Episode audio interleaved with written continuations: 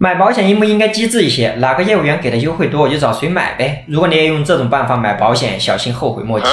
大家好，我是从始至终只做保险的志勤。过日子精打细算没错，哎，为了买保险，你咨询了好几个业务员，不关心业务员是不是把保险给讲明白了，也不关心他们是不是根据我们的实际情况量身定制了方案，更无视他是不是有能力给我们提供长期的服务。因为你心想买保险要个毛线服务啊，所以你咨询完总会问。在你这买保险能优惠多少啊？如果有业务员给的优惠高，你就爽快的买了。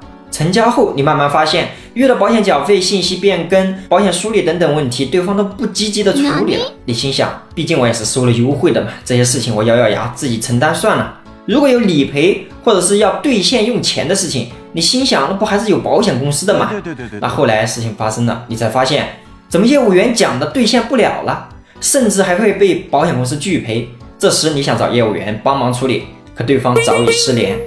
于是你向身边人痛诉保险都是骗人的。其实命运对我们的馈赠早已在暗中标红了价格。业务员给你的返佣就注定了他只想赚快钱。假如你也想让他给你做长期服务，只要你敢信，他们就敢说，反正不用兑现。如果我们想长期发展，这个服务周期动不动就是一二十年，甚至一辈子。然而我们每卖出一份长期保险。能拿到手的佣金大概是总交保费的百分之二到百分之五。生活中买绝大多数商品，它的佣金也不止这么多吧？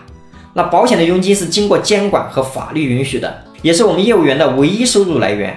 如果你认可我们的服务，那我们就是提供专业保险服务的；不认可我们，我们也是靠给你提供长期的服务或者是陪伴来换来微薄收入的打工人。认同点赞。